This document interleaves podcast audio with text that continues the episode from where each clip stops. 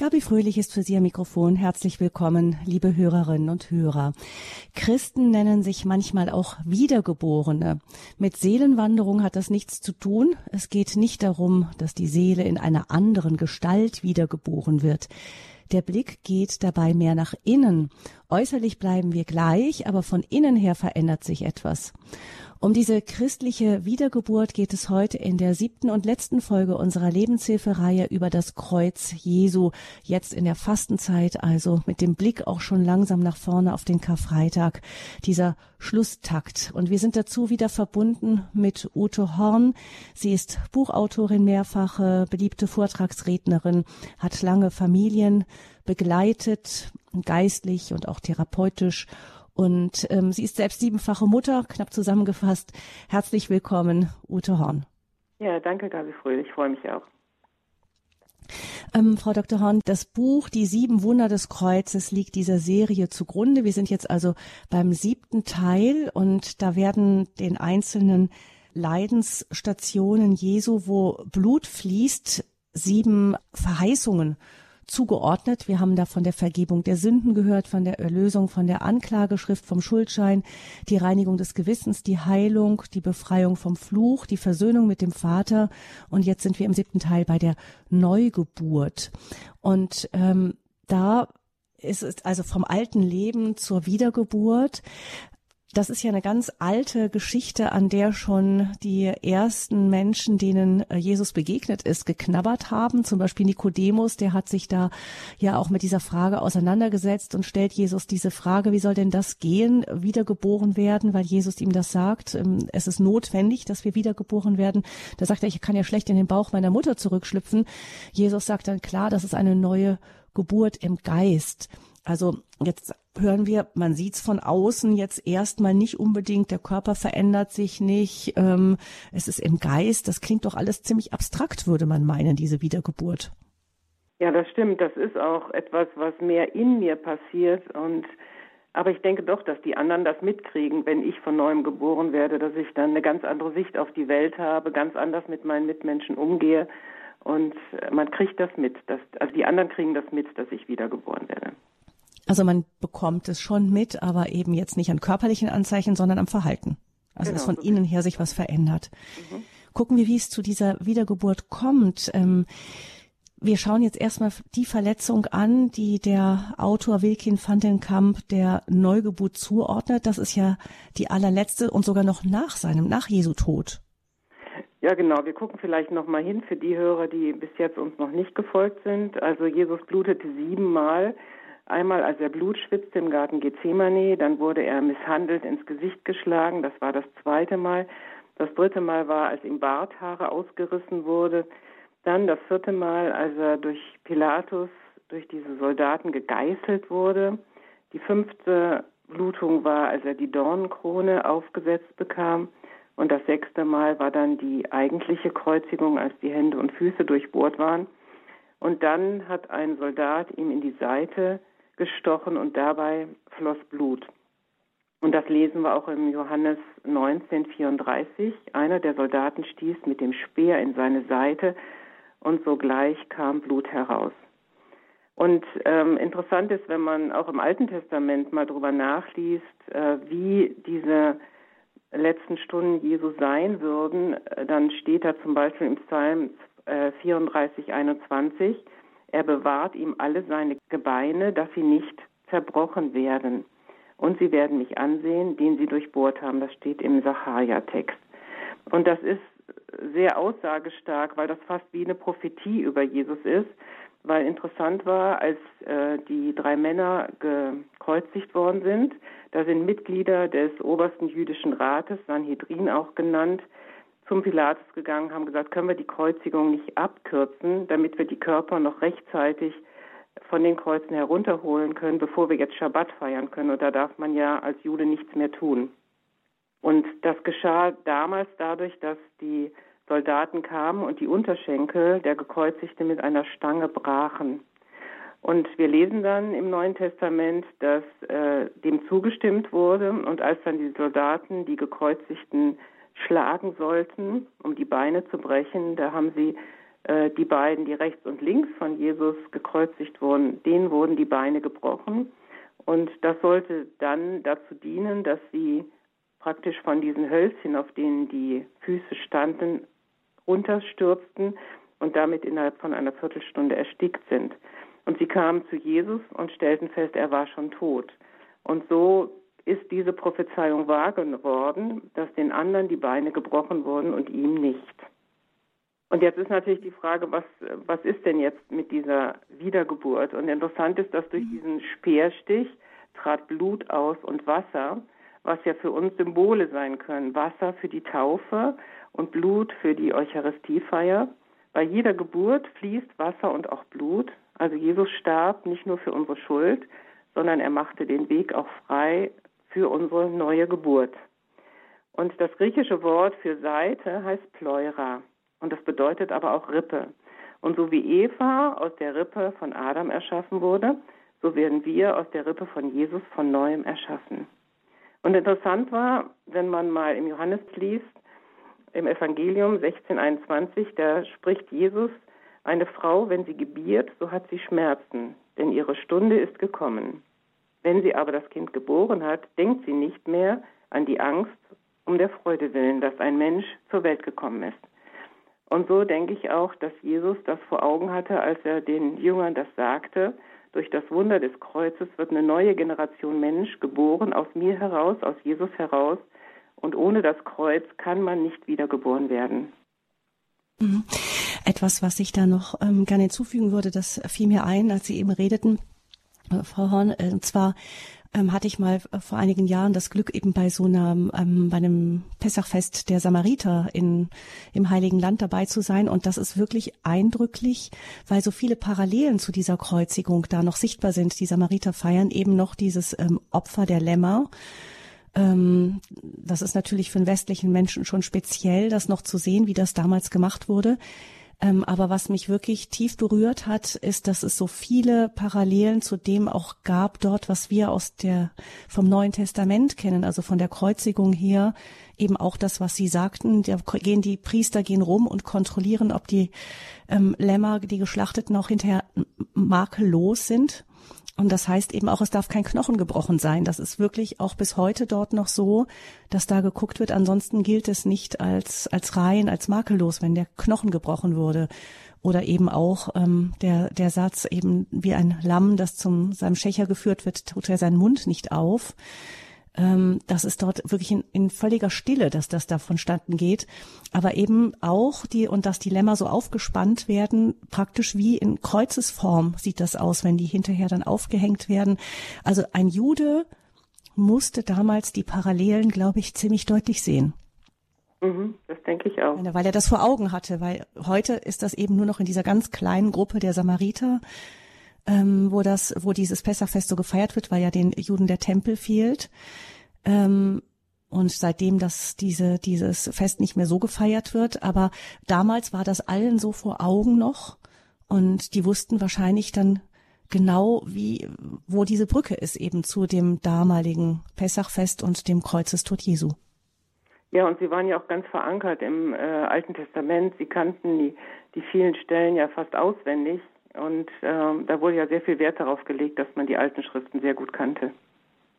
Also da ist es klar gewesen, den Menschen von damals, das Lamm Gottes, das war dann klar, dass dann eben bis zum Äußersten eben Jesus dieses Lamm ist, das Opferlamm. Und jetzt kommen wir darüber wieder zu dieser Neugeburt. Ich glaube, im Alten Testament ist das Bild auch der Weg durchs Rote Meer.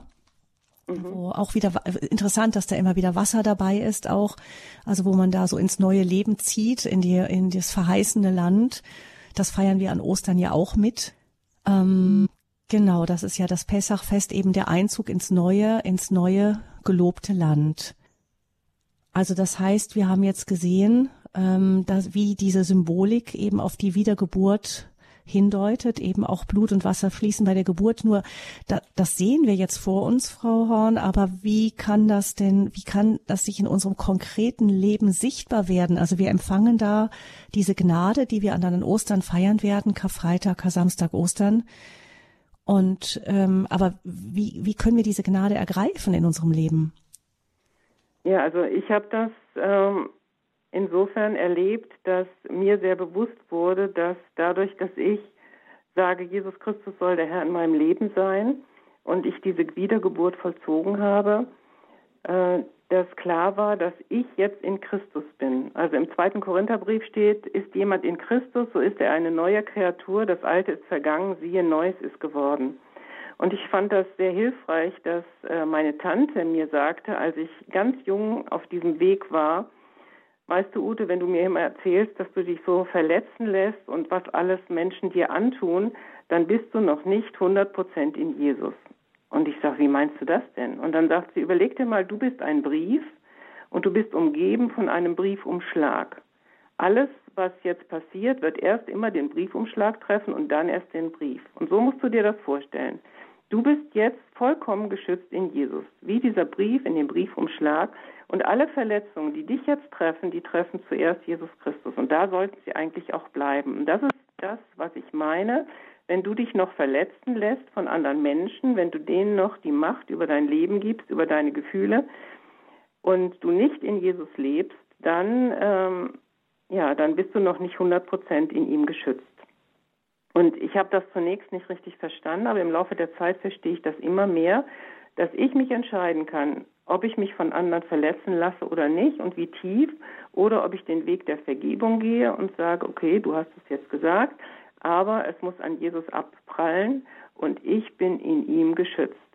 Das war für mich zum Beispiel so eine Sache, wo ich sagen muss, ja, da ist was passiert in mir. Da habe ich mich entschieden, dieses anzunehmen, dass ich in Jesus geschützt bin. Oder etwas anderes, was mich sehr geprägt hat, dass ich ähm, von einer Frau gehört habe, die junge Mutter war und an Leukämie erkrankt war und sie dann gefragt wurde, hör du wirkst immer noch so fröhlich, wie kann das denn sein? Du wirst demnächst an Leukämie sterben, das geht doch gar nicht, da kann man doch nicht fröhlich sein. Und sie guckte diesen Menschen ganz entgeistert an und sagte, wie, ich sterbe an Leukämie. Ich gebe doch keiner Krankheit die Macht über mein Leben. Nein, mein Leben ist in Gottes Hand, in Jesu Hand. Nur wenn er sagt, komm nach Hause, dann werde ich auch sterben. Ansonsten gebe ich keiner Krankheit die Macht über mein Leben. Und ich fand das unglaublich. Diese Geschichte habe ich nie vergessen. Ich fand das eine geniale Einstellung und habe dann versucht, das auch in meinem Leben Wirklichkeit werden zu lassen. Und ich habe 2012 äh, habe ich die Diagnose gekriegt, dass ich einen Gehirntumor habe und operiert werden musste. Und dann habe ich mich auch so hingestellt und habe gesagt, du Tumor in meinem Kopf, du wirst nicht mich töten. Nur wenn Jesus Christus sagt, komm nach Hause, dann werde ich daran sterben. Und ich vertraute Jesus, der Herr, über Leben und Tod. Und das finde ich revolutionäre Gedanken und das bedeutet für mich Neugeburt. Oder vielleicht noch einen dritten Aspekt. Wiedergeburt ist wie eine moderne Herztransplantation. Mein altes, verhärtetes Herz wird ausgetauscht gegen ein neues, weiches. Und das können wir schon in Hesekiel lesen. Ich will euch ein neues Herz und einen neuen Geist in euch hineingeben. Ich will das steinerne Herz aus eurem Fleisch wegnehmen und euch ein fleischendes Herz geben. Ich will meinen Geist in euch geben und will solche Leute aus euch machen, die in meinen Geboten wandeln und meine Rechte halten und danach tun. Mhm. Also wenn wir dieses Bild festhalten von dem Brief im Briefumschlag, das glaube ich bedeutet, mhm. dass ich ganz in Jesus bin, in Christus bin ich habe in Erinnerung, dass ein Priester, ähm, den, von dem ich gehört habe, der auch Krebs hatte, der ist dann irgendwann eben auch, ähm, ja, wie soll man sagen, am Krebs, jetzt ist es ja nicht ganz richtig, gestorben. Ähm, und der hat auch mal gesagt, das fand ich damals auch eindrücklich, dass es in diesen großen Dingen für ihn viel leichter fällt, sich Gott anzuvertrauen. Also wenn er zum Arzt ging und ihm gesagt wurde, dass die Diagnose, ähm, dass es einfach schlecht aussieht, dass er nicht mehr hohe Lebenserwartung hat, dann konnte er das relativ gut an Gott abgeben. Hingegen, wenn er ein Computerproblem hatte und der Computer bockte und nicht so machte, wie er sollte, da konnte er sich fürchterlich drüber aufregen. Das heißt, manchmal ähm, führen uns diese ganz großen Geschichten dann vor diese Frage und dann können wir es ergreifen. Aber so im kleinen Alltag manchmal, Frauen, habe ich das Gefühl, dass, dass, dass wir da vielleicht laufen wir da weniger achtsam durch oder wir haben einfach so in unseren alten Mustern drin. Also ich merke das auch, so ein, so, so ein Computer, der nicht funktioniert oder Technik oder irgendwie ein Kind, das ähm, ähm mal wieder etwas macht, was es nicht sollte oder so, da, da bin ich sehr viel schneller aufgeregt, als wenn ich mich so innerlich darauf einstelle, jetzt kommt eine große Frage. Ja, da haben Sie bestimmt recht, dass, dass wir das im Alltag noch viel mehr einüben müssen. Das, was mir dabei geholfen hat, ist jetzt bei diesem Computerproblem, dass es eigentlich unberechtigter Ärger ist, den ich dann habe. Das hat mir mal geholfen, damit besser umzugehen, weil der Computer kann nichts dafür und der Computer will mich auch nicht ärgern. Und ich kann mich jetzt entscheiden, ob ich mich von ihm ärgern lasse oder nicht. Und das ist, glaube ich, immer wieder die Frage. Lasse ich mich verletzen? Lasse ich mich ärgern? Wem gebe ich die Macht in meinem Leben? Und ähm, ich glaube schon, dass äh, wenn wir sehr stark mit Jesus leben und mit ihm verbunden sind und sein Heiliger Geist in uns lebt, dass wir da auch besser mit umgehen können, auch mit diesen Alltagsärgern. Das ist ja genau, wenn Sie kleine Kinder haben und dann, äh, dann werden sie wütend, weil diese Kinder laut sind und so. Oder sie sagen vielleicht sogar, du machst mich noch krank. Aber was ist das denn für eine furchtbare Aussage, wenn ich einem Kind sage, du machst mich krank? Das, das darf ja gar nicht sein. Da muss ich auf mich aufpassen. Und in Sprüche 4,23 steht, behüte dein Herz mit allem Fleiß. Das ist meine Aufgabe. Ich muss damit umgehen. Ich muss da auf dem richtigen Weg sein. Und ich wünsche uns allen, dass wir da dran gehen und mhm. dran bleiben, das wirklich auch im Alltag umzusetzen und zu sagen, nein, stopp, halt. Ich gebe jetzt auch diesem Ärger nicht den Raum, den, den es hier haben möchte genauso wenig wie Verletzung. Und ich weiß, wovon ich rede. Ich war früher eine Registrierkasse. Ich wusste alles, was man falsch machte und wo man mich wieder beleidigt hatte. Und oft stimmte das aber überhaupt nicht. Die Leute, die haben einfach irgendwas erzählt und ich habe es auf mich projiziert. Der andere, wenn ich ihn dann konkret angesprochen habe, hat er gesagt, was, ich habe dich doch da nicht mit gemeint. Ja, das hörte sich für mich aber so an. Ne, es ist schon alleine zum Beispiel, wenn jemand jetzt liest, äh, ja, guck mal hier, die, die meisten Menschen sind jetzt in dieser Krise viel dicker geworden und die haben jetzt äh, Kämpfe damit und ich denke, was will mein Mann mir jetzt sagen? Du bist dicker geworden oder so und er sagt einfach nur, nee, ich habe einfach nur den Artikel gelesen. Aber wir sind so schnell dabei, äh, empfindlich zu reagieren, uns verletzen zu lassen. Und mir hat das sehr geholfen, mich immer dann wieder zurückzubeamen und zu sagen, hör mal, hallo, du bist der Brief im Briefumschlag, ne? Wo bist du jetzt im Moment ungeschützt? Warum lässt du das so nah an dich rein? Wo bist du unzufrieden und äh, füllst es mit anderen Quellen als mit Gott? Also mir hat das schon sehr geholfen, da weiterzugehen. Hm. Das heißt, da sind die kleinen Schritte auch nicht zu schade für. Nee, auf jeden Fall. Auf jeden Fall. Im Kleinen können wir lernen, treu zu sein. Und äh, dann werden wir auch große Dinge gut meistern können. Mhm.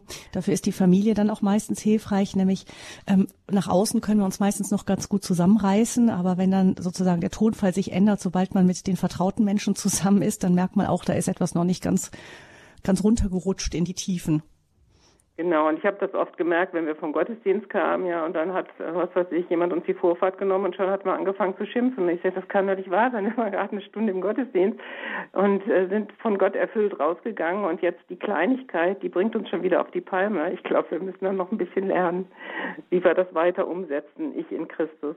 Interessant ist ja auch der zweite Punkt, der, denke ich, auch äh, sehr wichtig ist, dass nicht nur ich in Christus bin, sondern er ist auch in mir. Ne? Im Galaterbrief steht, ich lebe doch nun nicht mehr ich, sondern Christus lebt in mir. Und das ist doch auch eine wunderbare Aussage, dass Jesus wirklich so nah ist, dass er in mir lebt. Das Kreuz Jesu vom alten Leben zur Wiedergeburt ist unser Thema heute hier in der Lebenshilfesendung mit Dr. Ute Horn.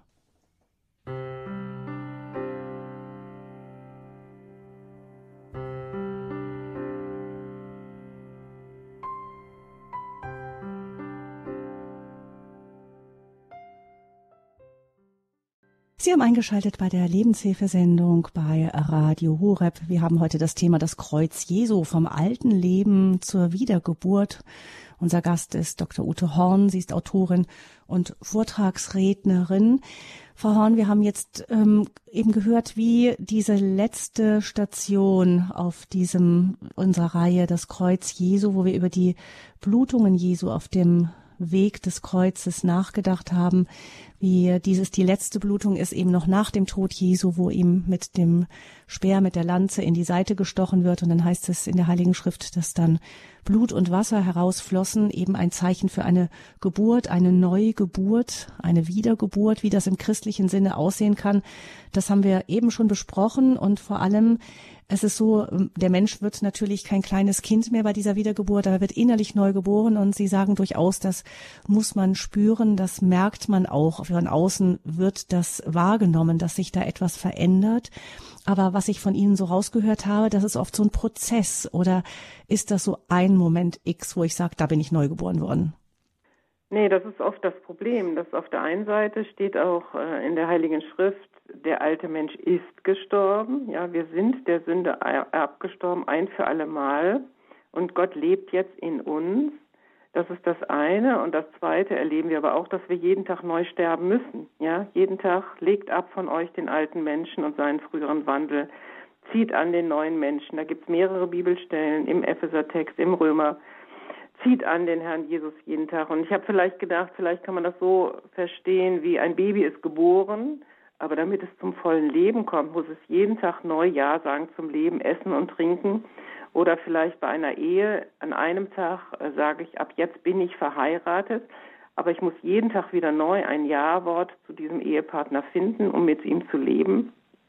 Und vielleicht können wir das so auch im Christentum oder im, im, christlichen Bereich verstehen, dass ich auf der einen Seite erlebe, ja, ich bin von neuem geboren und zum anderen muss ich es aber jeden Tag neu ergreifen und das war, glaube ich, auch das, was, was Nikodemus äh, von Jesus wissen wollte. Wie soll das denn gehen? Ich kann doch nicht wieder ein kleines Kind werden. Und Jesus sagt dann, ja, also du musst halt aus Wasser und Geist geboren werden, sonst kannst du nicht ins Reich Gottes kommen. Es bleibt ein Geheimnis, was ich im Glauben annehmen darf und so auch erleben darf. Und von daher äh, muss man schon sagen, wie Sie gerade auch fragten, es ist nicht ein einmaliges Erlebnis, sondern ich glaube schon, dass es wichtig ist, so einen Startpunkt äh, zu haben. Und danach wird sich das immer wieder neu, aber wird man in Frage gestellt werden. Willst du das auch heute leben? Willst du auch heute als Christ deinen Weg gehen? Und nimmst du auch heute Jesus Christus ernst und bist du bereit, seine Wege zu gehen? Und das ist ein tägliches Neu darum ringen, äh, und trotzdem stimmt die andere Aussage auch, dass ich alles zur Verfügung habe, um dieses Leben zu leben. Das Alte ist vergangen, ich kann dieses neue Leben anziehen, in Angriff nehmen, äh, aber ich muss es auch jeden Tag neu tun. Was würden Sie denn sagen, wenn jetzt jemand sagt, hm, ich, ich glaube doch an Jesus und irgendwie Trotzdem bleiben mir meine alten Muster. Ich komme da irgendwie nicht raus. Ich habe nicht das Gefühl, dass bei mir so eine Wiedergeburt stattfindet. Ich bin immer noch voller Gram oder werf anderen Menschen etwas vor. Was stellt sich dieser Wiedergeburt in den Weg? Also ich denke schon, dass die Entscheidung ist und ich finde das auch eine gute Sache, wenn man das einmal in seinem Leben irgendwann auch so ganz konkret gemacht hat. Also mein Mann und ich, wir haben das so erlebt, dass wir durch eine ganz, ganz schwere Krise gegangen sind, dadurch, dass ich schwer krank wurde und dann uns der Frage gestellt haben, wie viel Realität ist überhaupt von Gott in meinem Leben? Ich weiß, es gibt ihn, aber hat er wirklich Einfluss auf meinen Alltag oder ist er nur eine Instanz, äh, wo ich sage, ja, die gibt so vielleicht wie ein Kind sagt, ja, ich habe Eltern, die leben irgendwo, aber besuchen tue ich die nicht und ich telefoniere auch nicht mit ihnen und trotzdem werden sie nicht in Frage stellen, dass sie das Kind dieser Eltern sind. Aber ich habe gar keine Beziehung zu ihnen. Und so vielleicht auch die Frage in unserem Leben jetzt, ja, wir sind immer in die Kirche gegangen und wir wussten, es gibt einen Gott, aber spielte er überhaupt eine Rolle in unserem Leben? Oder spielte er nur eine Rolle, sage ich mal, zu Weihnachten, Ostern, Taufe, Hochzeit, Beerdigung, vielleicht auch am Sonntag, aber er war nicht der Regisseur meines Lebens, er hat nicht Einfluss nehmen dürfen, ich habe ihn nicht gefragt, ähm, was weiß ich, wen ich heiraten soll oder darf oder ähm, wie das mit meinem Beruf ist, wo, meine, wo mein Lebensinhalt ist oder was er sich heute von mir wünscht, das, ähm, das habe ich alles selber entschieden.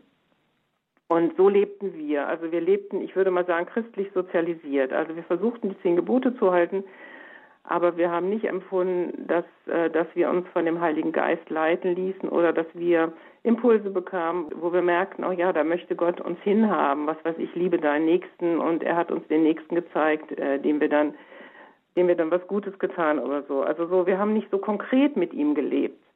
Und ähm, durch diese Krankheit, die ich hatte, wurde das nochmal ganz präsent. Ähm, ja, gibt es diesen Gott auch für mich persönlich, dass ich ihn persönlich erleben darf?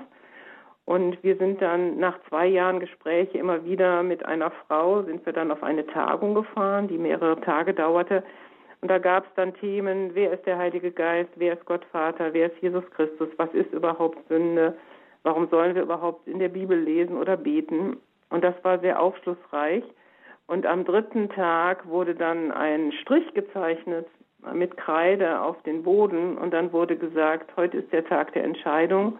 Entscheidet euch, ob ihr mit Jesus leben wollt oder ohne ihn. Und genauso wenig, äh, wie du sagen kannst, ich kann ein bisschen schwanger sein, so hat der Mann damals gesagt, ein halber Christ ist ein ganzer Unsinn. Und das habe ich nie vergessen. Er sagt, entweder ihr sagt ganz ja oder ganz nein. Und in der Bibel finden wir das ja auch, dass Jesus sagt, ähm, also mit lauen Personen kann er nicht viel anfangen. Also entweder bist du brennend im Geist für ihn oder du lehnst ihn ganz ab. Aber dieses oder mittig drin, das, das ist nichts. Und das hat uns sehr angesprochen. Und so haben wir dann auch das Gespräch mit einem Seelsorger gesucht und äh, wir haben ganz viel Sündenerkenntnis gehabt und haben dann am Ende dann gesagt, ja, ab heute wollen wir ganz mit Jesus Christus leben. Wir wollen ihn besser kennenlernen. Wir wollen Zeiten einräumen, jeden Morgen, wo wir ein Stück in der Bibel lesen, wo wir beten, wo wir uns mit anderen Christen treffen, wo wir regelmäßig Gemeinschaft mit Christen haben. Und so sind wir langsam immer weiter in diesem Glauben gewachsen. Aber ich denke, die Wiedergeburt, die fand da für mich spürbar statt, als wir sagten, unser Leben soll Jesus Christus gehören und wir wollen seinen Willen in unserem Leben äh, erfüllen. Das, was wir verstehen.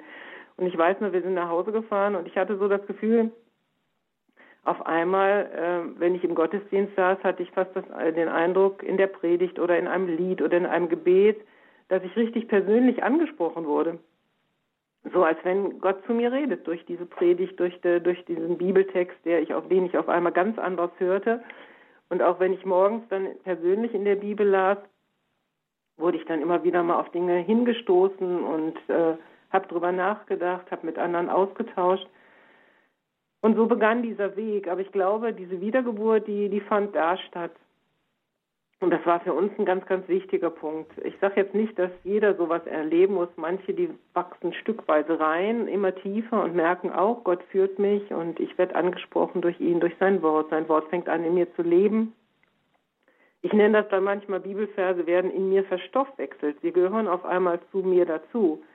Ja, und ich habe mich dann entschieden, was weiß ich, ich will nicht lügen. Und äh, wenn dann mein Fahrrad gestohlen wird und ich werde gefragt, war das abgeschlossen? Und es war nicht abgeschlossen, dass ich dann auch sage, nein, auch auf die Gefahr hin, dass ich jetzt nichts von der Versicherung zurückkriege. Weil es ist ein Stück weit jetzt in mich hineingelegt und es arbeitet in mir, es, es lebt in mir.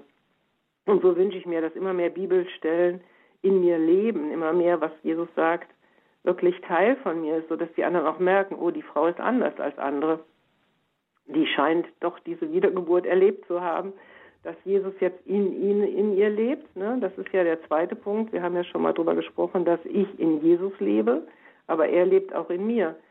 Und dass ich so für mich so dachte, wenn er in mir lebt, dann habe ich auch alles zur Verfügung, was ihn ausmachte. Und dann, dann muss ich doch auch der Sünde widerstehen können oder der Versuchung. Und äh, wir leben im Moment ja auch in der Fastenzeit und ich habe viele, viele Jahre immer wieder gefastet in der Fastenzeit und wenn ich mich dann entschlossen habe, ich esse keine Schokolade zum Beispiel oder ich trinke keinen Kaffee oder ich faste einmal am Tag eine Mahlzeit oder so, wenn diese Entscheidung stand im Kopf, für die sechs Wochen ist das so, dann war das viel leichter auf Schokolade zu verzichten, als wenn ich die Entscheidung nicht getan habe. Und ich habe für mich so gedacht, ich hatte dann wie so einen Lotuseffekt, ja, die Lotusblüte und die Lotusblume die hat ja, wenn Wasser auf die Blätter kommt, dann perlt das einfach ab. Das machen sich ja auch manche Autolachs zur Verfügung, dass sie dann, dass das Wasser einfach abperlt. Und so verstehe ich das, wenn ich diesen Lotus-Effekt habe, den Jesus mir schenkt, dann perlt die Sünde von mir ab und sie kann nicht in mich eindringen. Also das habe ich da in diesen sechs Wochen sehr stark immer erlebt. Es konnte so viel Schokolade auf dem Tisch stehen, wie wollte. Ich hatte mich entschieden und es war für mich keine Versuchung oder alles mögliche andere, was ist, was auf uns zukommen kann, Schwarzarbeit oder ich glaube, es ist wichtig, dass diese Entscheidung äh, steht. Und in dem Falle würde ich so eine Entscheidung auch halt mit diesem Entscheiden, Jesus Christus, du sollst der Herr in meinem Leben sein, dass das so eine Entscheidung ist, die uns dann auch hilft, dann äh, besser an seiner Hand zu gehen. Dann halten wir fest, die Wiedergeburt, das ist ein Geschenk, das uns von Gott gemacht wird, was im Jesus am Kreuz uns angeboten hat. Und ähm, uns, was wir dazu tun können, ist eben diese Entscheidung, das anzunehmen und wirklich unseren Fuß da ganz drauf zu setzen, nicht einen hier und einen dort. Ja, genau, so würde ich das sagen.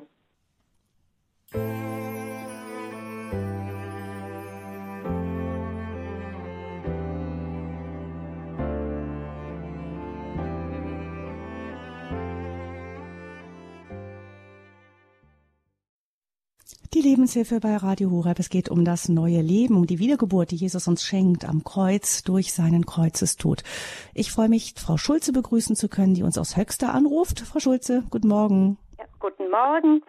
Also ich möchte mich ganz herzlich bei Frau Horn bedanken für diese, äh, diesen Vortrag. Also ähm, ich habe aus der Reihe noch nichts gehört. Es ist mein erster aber ich habe ein Aha-Erlebnis, das ganz bestimmt in meinem Leben bleibt. Also das, das behalte ich bestimmt. Es wird, ja, wie Sie gesagt haben, verstoffwechselt.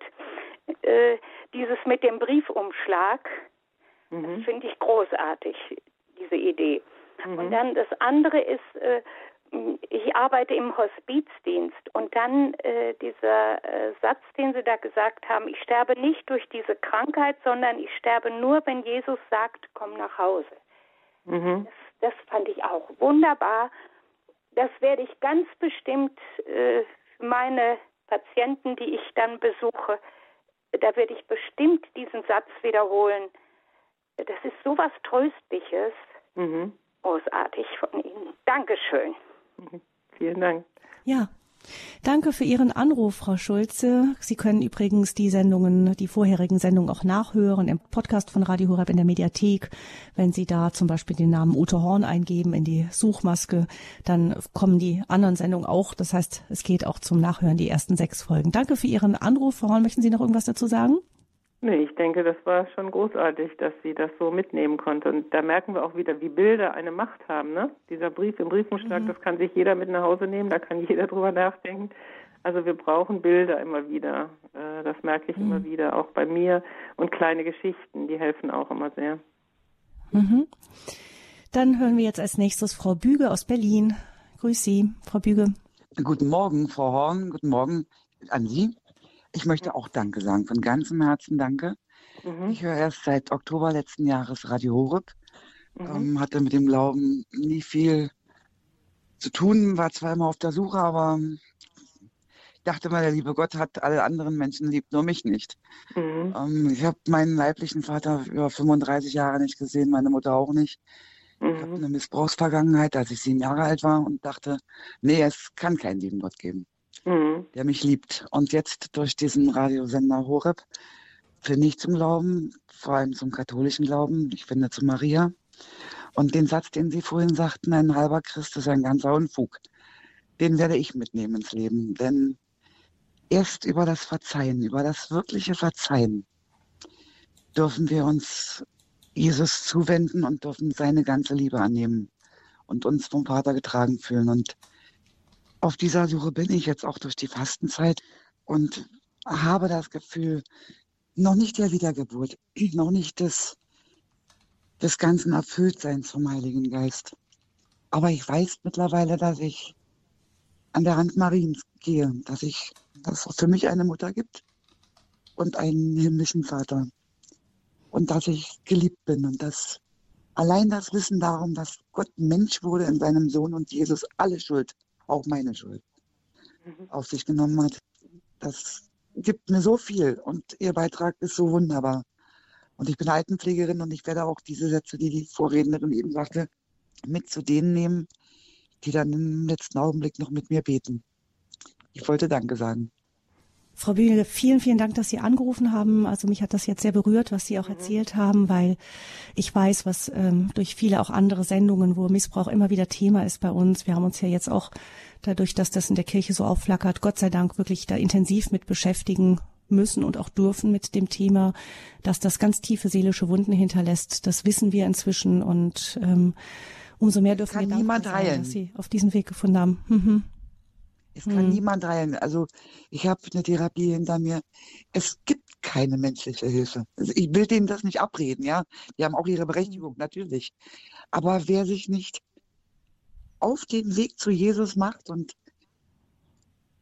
zurückliegend anerkennt, ja, gut, ich war sieben Jahre alt, ich musste leiden, weil sich Menschen vergriffen haben. Wenn es die eigene Mutter ist und der eigene Stiefvater, dann ist das unfassbar.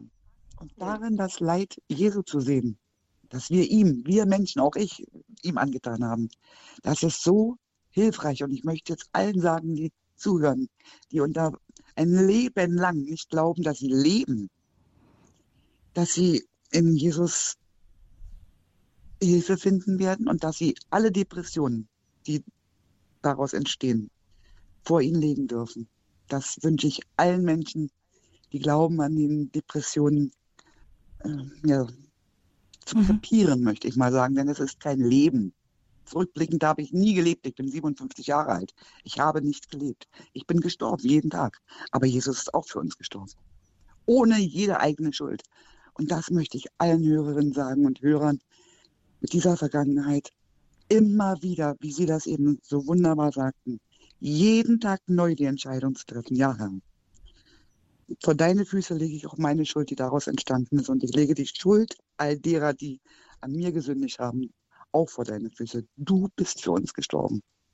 Und diese Liebe endlich zu einer Mutter gefunden zu haben, an Mariens Hand gehen zu dürfen, mich geliebt fühlen zu dürfen, das ist das größte Geschenk.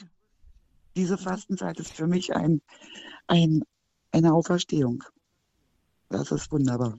Das Vielen Dank, dass Sie uns das erzählt haben, dass Sie das mit uns geteilt haben, Frau Büge. Das sind wunderbare Sätze auch eben zu wissen, dass ähm, in, das hat mir auch jemand anderes gesagt, ich habe das auch von jemand anderes gehört, der als Kind missbraucht wurde, der sagte, ich habe, bis ich 30 war, der hat sich dann mit 30 da so auf den Weg gemacht. Da habe ich nicht gelebt, wirklich. Und er sagte ja. dann ähm, eben, eben zu wissen, dass dieser, dass, ähm, dass man in dem Moment nicht alleine war in dem Leiden. Also dass da jemand war, der mitgelitten hat und dass dieserjenige ja. Gott selber ist. Das hat ja. ihm eine unglaubliche Kraft, ge also Hilfe war das eine große Hilfe. Und an alle Missbrauchsopfer möchte ich sagen, die aus der Kirche austreten. Ich habe leider niemanden, mit dem ich äh, reden kann, ja, der im Glauben steht. Ich habe nur ähm, nichtgläubige Menschen um mich herum. Aber es war nicht Gott, nicht mhm. Jesus, der uns missbraucht hat. Es sind die Menschen und Menschen fehlen. Auch wir fehlen. Und vor Gott ist es völlig gleich, ob ich einen Nagellack klaue oder eine Bank um eine Million bestehle. Schuld bleibt Schuld. Und Gott hat seinen Sohn gegeben. Er ist Mensch geworden, er hat alle Schuld auf sich genommen. Die Kirche ist die, die Mutter, unsere Mutter. Und wir dürfen ja nicht den Rücken kehren. So schwer auch die Anfechtungen sind und so unglaublich die eigenen Eltern oder ein Priester beteiligt sind. Wir müssen in den Schoß der Kirche zurückkehren. Das möchte ich allen Menschen sagen. Frau Büge, ich danke ganz herzlich für Ihren Anruf. Mhm. Alles Gute. Simon, vielen Dank, Frau Horn. Vielen, vielen mhm. Dank. Bitte. Gerne. Ihnen auch. Ich denke, das können wir einfach so stehen lassen. Ja, das ähm, war großartig. Dankeschön, Frau Büge. Dann hören wir Frau Maria, die uns aus dem Süddeutschen anruft. Nähe Landshut, grüß Sie. Ja, grüß Gott. Ich möchte mich herzlich bedanken bei der Frau Horn und auch bei der Vorrednerin für den schönen Beitrag. Ich möchte nur sagen, ich habe mir auch verschiedenes mitgeschrieben, was mir hilft. Und ich hatte, ich möchte nur sagen, meine Tante wohnte in München und hatte fünf Jahre Knochenmetastasen. Und sie hat in ihr Tagebuch geschrieben, das möchte ich nur vorlesen. Echte Christuszugehörigkeit ist Totalbruch mit sich selbst, Abbruch mit der Welt und Geschöpfen, Aufbruch in die Höhen der Liebe, Einbruch in die Welt göttlicher Geheimnisse. Das ist meine Aufgabe. Zuerst mit Christus arbeiten, dann mit Christus leiden, endlich mit Christus sterben, um mit Christus verherrlicht zu werden. Das hat sie geschrieben, wo sie fünf Jahre nicht schlafen konnte und sie hat ein wunderschönes Tagebuch geschrieben. Und das wollte ich noch vorlesen. Wiederhören. Dankeschön, dass Sie das auch mit uns geteilt haben. Vielen Dank. Dann hören wir zu Kommen wir nach Isny, in die Nähe von Isny, zu Frau Katapano. Frau Katapano, wir hören Sie. Guten Morgen. Guten Morgen. Ich wollte Ihnen nur erzählen über meine schwere Krankheit. Vor zwölf Jahren wurde ich durch Not, mit Notarzt ins Krankenhaus gebracht und da habe ich unterwegs ganz intensiv gebetet, Jungfrau Mutter Gottes mein. Ich habe mich der Mutter Gottes ganz hingegeben, habe gesagt, so wie Gott jetzt will, so soll es geschehen. Ich weiß ja nicht, was jetzt kommt. Ich hatte furchtbar erst Angst und dann hatte ich auf einmal, war ich ganz ruhig und war im Krankenhaus nur ein paar Tage zur Untersuchung und da hat mir erst nichts gefunden und dann plötzlich sagt der Arzt, bei Ultraschall in der Niere ist was, da ist ein Gewächs. Da habe ich gesagt, oh Gott, was, ich habe noch nie was in der Niere gehabt. Ja, das muss aber ganz schnell operiert werden. Und dann wurde ich nur noch zwei Tage später ins, in ein größeres Krankenhaus gebracht und dort operiert. Und ich war ganz ruhig und auch unterwegs zum, zur, zur OP konnte ich ganz ruhig alles annehmen, was kommt. Und dann wurde ich operiert und nachher musste ich acht Tage lang warten, um das Ergebnis zu hören. Und dann wurde nach acht Tagen endlich gesagt, es ist Nierenkrebs. Oh Gott, habe ich gedacht, was kommt jetzt? Aber ich brauchte keine Chemo, gar nichts. Und dann wurde mir erzählt, man konnte noch die ganze Niere entfernen ohne Ausstreuung. 99-prozentig wird also ist nichts weiter rausgekommen. Und so ist es geblieben. Ich bin jetzt zehn Jahre lang regelmäßig untersucht worden in, in CD und es ist nichts geschehen und nichts weitergegangen. Ich habe Gott gedankt jedes Mal, Gott sei Dank. Und, und jetzt, wenn ich jetzt das betrachte, rückwärts, das war, das ist für mich wie eine Wiedergeburt, dass ich wieder weiterlebe. Dann kam vor fünf Jahren noch was dazu und dann wurde ich wieder untersucht und da hat man auch entdeckt, man weiß nicht, woher das kommt. Für ein Rätsel, warum ich diese Krankheit hatte, wurde mir dann im in, in Intensivstation gesagt nach acht Tagen.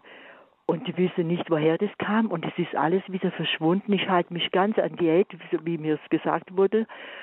Und ich fühle mich wohl und ich kann jeden Tag wieder aufstehen und ich bin inzwischen 85 Jahre alt und kann mich noch selbst versorgen. Alterserscheinungen kommen jeden Tag, aber das ist ja nur Nebensache. Ich trage das und ich kann das weitertragen. Und ich danke Gott jeden Tag und kann das auch, kann froh sein und auch jetzt die ganze Corona-Sache. Ich muss mich ja dran halten. Ich gehe mit Atemschutz mal raus, aber ich habe viele, die mir helfen und versuche denen auch zu danken, dass sie mir dass sie mir helfen und sie kommen gern und überraschen mich immer und ich danke jeden Tag Gott. Welche Überraschung, immer wieder kommt jemand und bringt was und das ist so, so wunderbar, obwohl ich manchmal auch Schmerzen habe im Knie und so weiter. Und das sind aber Dinge, ich muss einfach vorsichtig sein und das mache ich auch. Mhm. Danke, ich danke, ich danke. Danke, danke Frau Katapano. Ich denke, wir hören aus Ihrer Stimme Ihre ganze Lebensfreude heraus. Vielen Dank, dass Sie uns von sich und von Ihrem persönlichen Erleben auch erzählt haben. Äh, Frau Horn, das ist ja auch so ein bisschen das, was Sie gemerkt haben, wenn so, dass man sich so Gott in die, ganz in die Arme werfen kann, wenn es so hart auf hart kommt, wenn so große Fragen im Raum stehen, werde ich weiterleben oder nicht. Das sind manchmal so Momente, in denen Gott dann plötzlich ganz, ganz nahe kommt.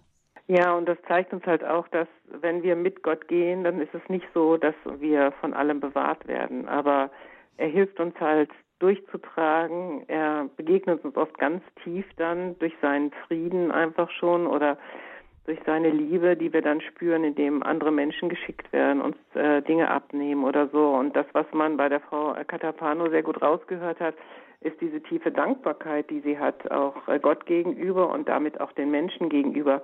Und ich denke immer, einem dankbaren Menschen hilft man auch gerne. Als so ein Griesgremie, der immer sagt, warum muss mir das schon wieder passieren und immer habe ich so einen Mist und so. Und wo ist denn Gott überhaupt? Der hilft uns ja gar nicht. Und ich habe meiner Freundin mal gesagt, als ich durch eine Fehlgeburt gegangen bin und sie sagt, ja, wo war denn dein Gott jetzt? Ne? Wie kann der denn sowas zulassen? Und da habe ich gesagt, ja, ich verstehe auch nicht, warum er das zugelassen hat, aber ich kann dir sagen, er war an meiner Seite, er ist mitgegangen, er hat mich nicht alleine laufen lassen, er ist mitgegangen. Und er hat mich mit dadurch getragen. Er nimmt mir nicht alles ab, aber er hilft mir, das Unfassbare anzunehmen und zu tragen. Mhm. Und das hat sie sehr überzeugt und hat sie sehr beeindruckt, dass wir im hm. Leid ihn sehr stark erleben können. Und das hat sie ja auch sehr gut beschrieben eben. Hm, ich habe auch mal ähm, ein befreundetes Ehepaar, die ein Kind durch plötzlichen Kindstod verloren haben, gefragt, ob sie da gezweifelt haben eben an der Liebe Gottes. Und die Mutter guckte mich auch ganz entsetzt an und hat gesagt, sie, sie wüsste gar nicht, wie sie das überlebt hätte ohne die Liebe Gottes. Also man betrachtet die Welt einfach aus einer ganz anderen Perspektive dann. Ja, und das ist Wiedergeburt. Ne? Wenn ich die Wiedergeburt habe, dann guck, kann ich das, sonst kann ich das gar nicht. Mhm. Ja, nochmals ein Dank an Frau Katapano und weiter geht's mit Frau Ammel aus München. Grüß Gott, Frau Ammel. Grüß Gott. Ich möchte mich auch zuerst bedanken bei Frau Dr. Horn für die vielen Anregungen und Impulse und die Bilder und die Metapher. Ja, das mit dem Briefumschlag, das habe ich schon mal vorher gehört von dem Priester Elmar Gruber, der verstorben ist. Der hat immer einen kleinen schwarzen Luftballon in einen großen weißen. Also der große Weiße hat den Schwarzen umgeben. Der Kleine war nur klein aufgeblasen.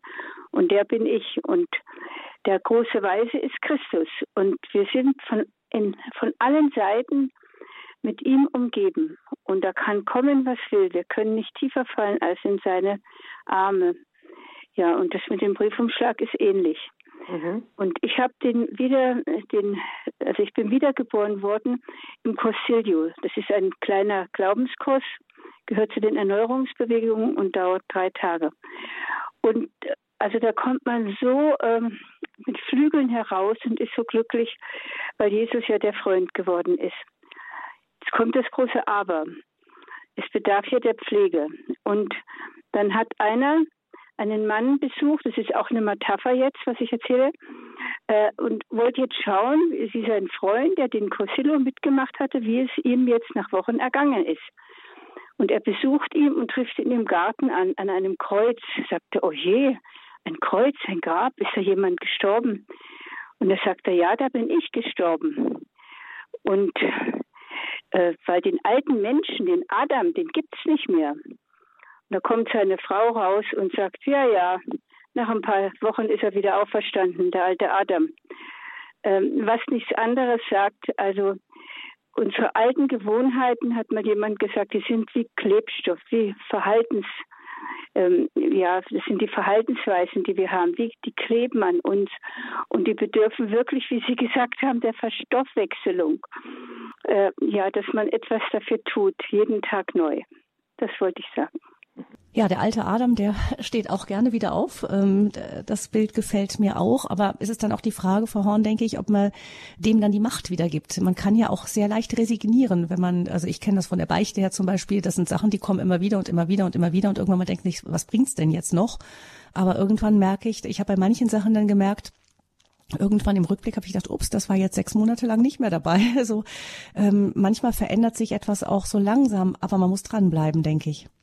Ja, ich meine, die Psychologen, die sagen, um was zu verändern, braucht man mindestens sechs Wochen. Mindestens sechs Wochen.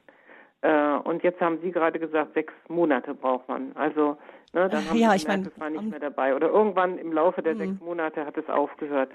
Und ich denke, das ist auch so, wenn man anfängt, etwas zu verändern, fällt man vielleicht schneller wieder um und tut das Gleiche wieder, aber es wird einem eher bewusst und irgendwann kann man es dann auch ganz lassen. Äh, und das ähm, ja, das denke ich ist schön. Und diese alten Gewohnheiten, dass sie wie Klebstoff an uns sind, aber sie werden ihre Macht im Laufe der Zeit verlieren. Und das mhm. ist meine Erfahrung. Äh, und von daher, äh, ja, stimmt das ja alles. Auch dieses Bild ist sehr schön von diesem schwarzen Luftballon im Weißen und auch das andere, dass er gestorben ist und trotzdem immer wieder droht aufzuerstehen. Aber genau das sagt die Bibel eigentlich auch, dass wir in diesen beiden Polen leben. Ne? Du bist gestorben, und du musst jeden Tag neu sterben. Mhm. Dankeschön, Frau Ammel, für Ihren Anruf. Ihnen Gottes Segen nach München. Jetzt begrüße ich den ersten Herrn in dieser Sendung, Herrn Günther. Grüße Sie aus dem Schwarzwald, ruft er uns an. Guten Morgen. Ich bin, ich habe ein Visitenkärtchen von der Frau Horn vor mir liegen. Da war sie in Altbulach. habe ich mit ihr gesprochen. Ich kenne sie persönlich. Bin herzlich Dank für das, wie sie den Glauben beschrieben hat. Es ist einfach so, dass wir diese neue, das neue Leben brauchen, um Gewissheit zu haben, wenn äh, überhaupt zum Leben und dann auch zum Sterben.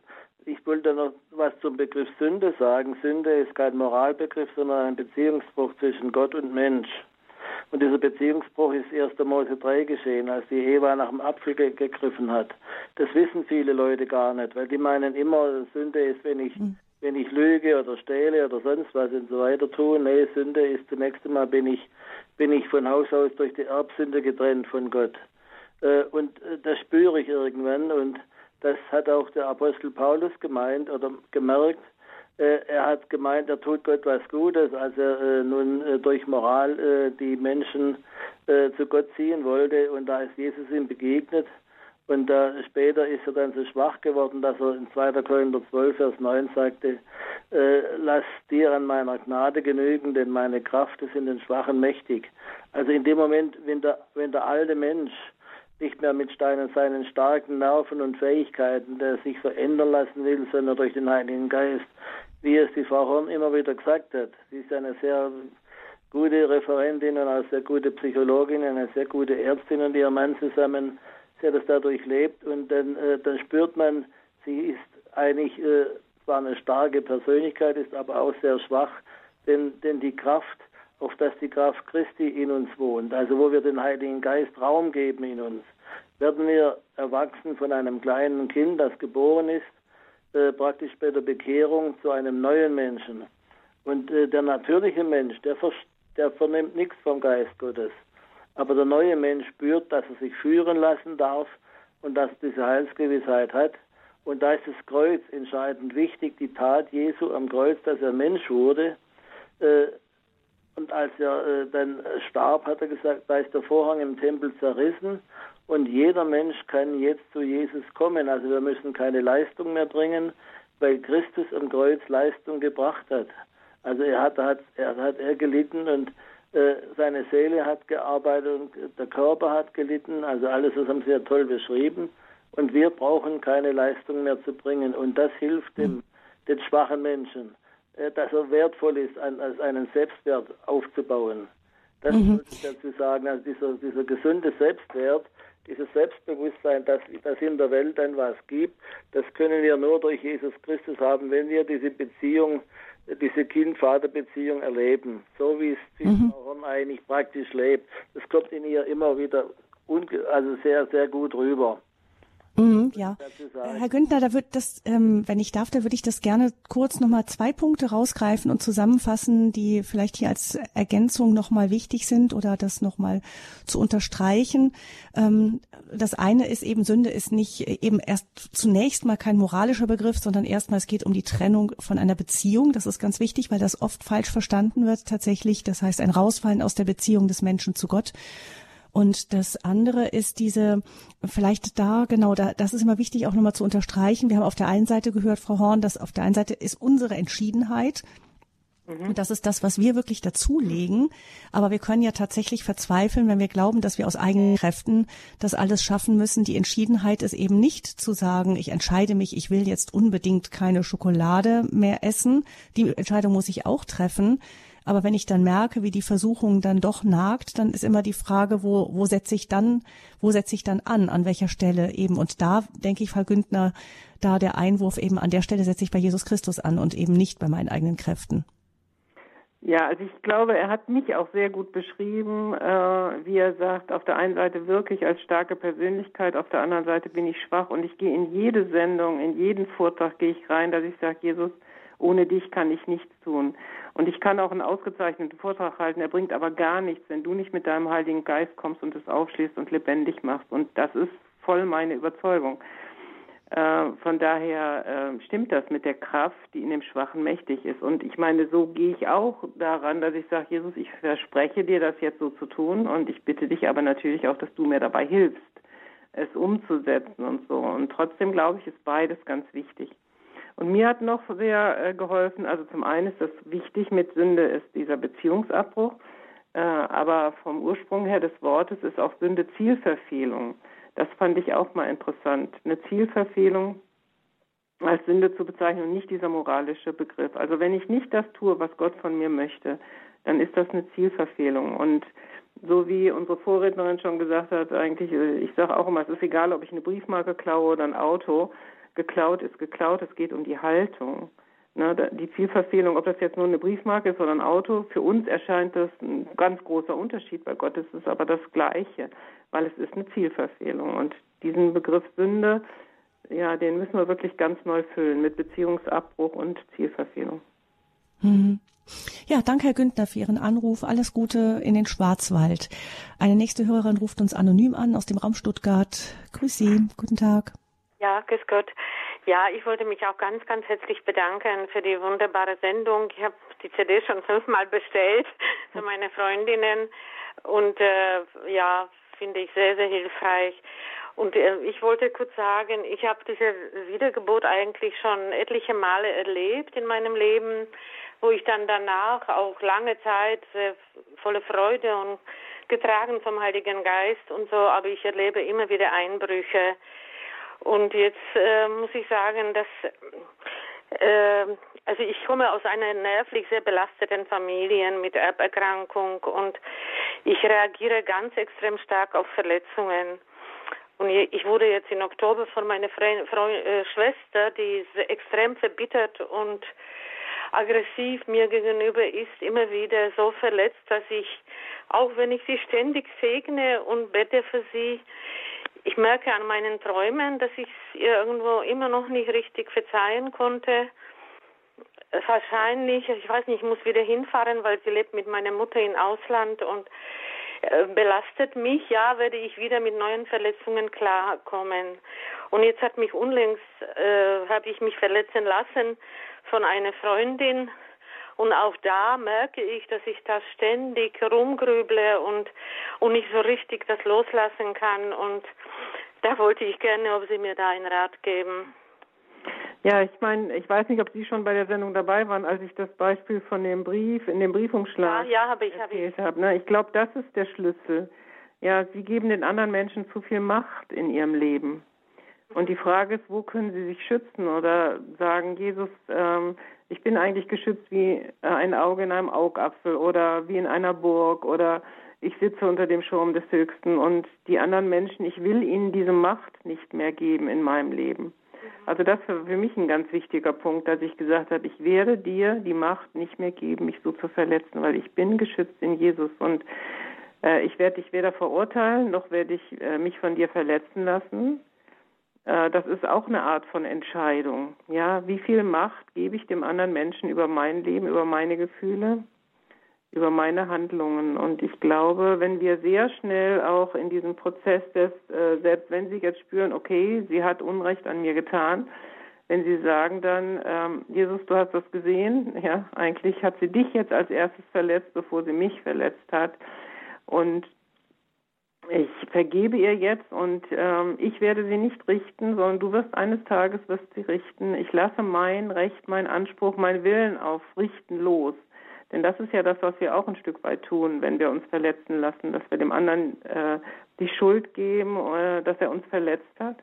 Und ich möchte aber die Tat des anderen nicht beurteilen. Ich weiß auch nicht, aus welchem Grunde er das gemacht hat. Das will ich auch gar nicht wissen. Ich möchte dieser Richter äh, der Gedanken und Gefühle der anderen Person auch nicht sein. Ich glaube, das ist ein wichtiger Weg, wie wir da rauskommen, Stück für Stück. Dass das nicht leicht ist, ist ganz klar, weil wir sind Menschen mit Gefühlen und so. Aber ich glaube, äh, wir werden selber schuldig. Und ich fand das sehr schön an dem Beitrag äh, von der Frau, die sexuell missbraucht war, dass ja, sie sagt, ja. ich habe selber auch so viel Schuld auf mich geladen und deswegen will ich den anderen letztendlich vergeben und gar nicht anklagen.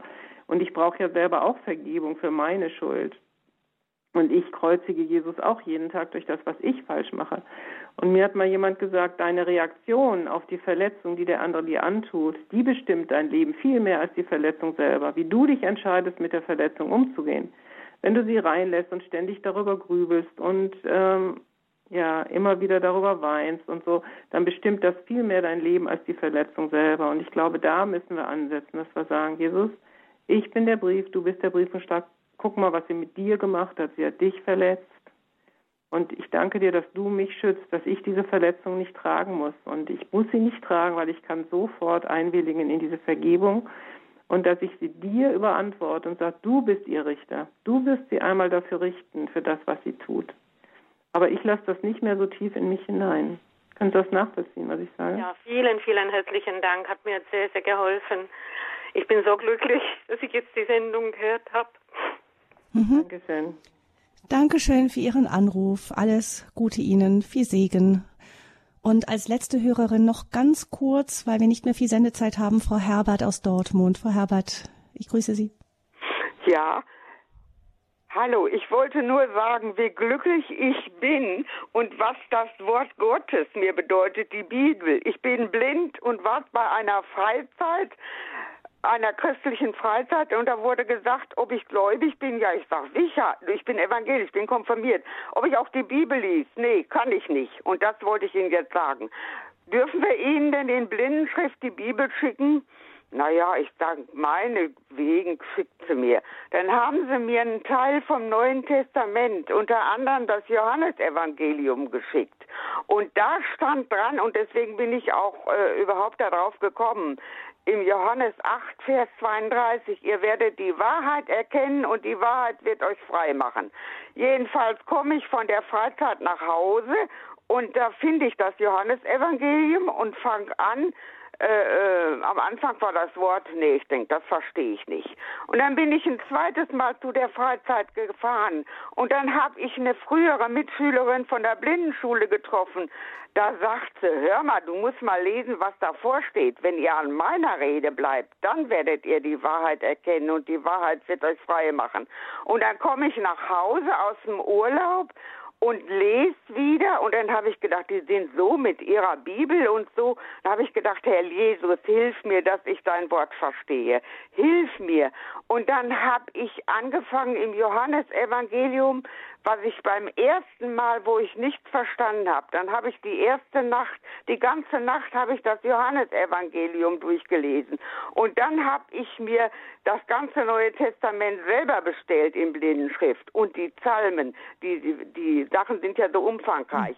Und jetzt bin ich, das, was mir Gottes Wort sagt, das ist mir, ich meine, Predigten sind auch gut, aber sein Wort, das ist das, was mir äh, die ganze Nähe zu Jesus äh, bringt. Mhm. Und das ist gekommen, wo ich gedacht, Herr Jesus, lass mich das verstehen, lass mich dein Wort verstehen.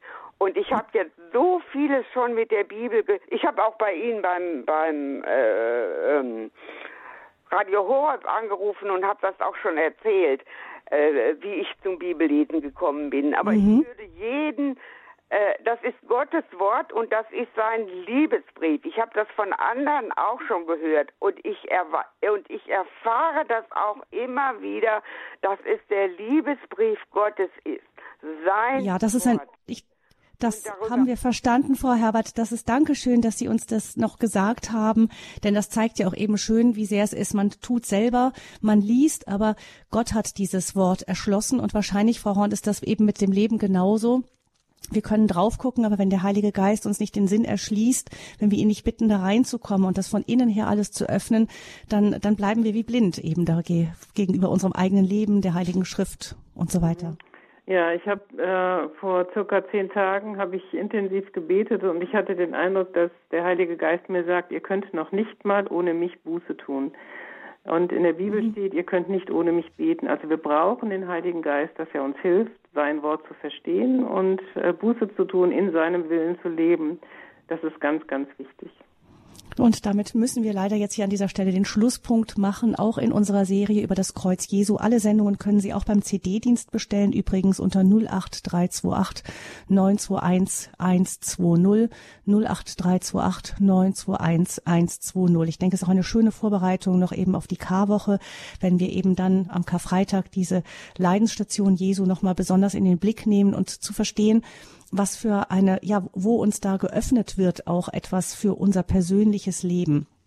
Vielen Dank, dass Sie uns anhand dieses Buches von Wikin van den Kamp über die sieben Wunder des Kreuzes erschlossen haben, Frau Horn. Vielen Dank, dass Sie sich immer wieder die Zeit für uns nehmen.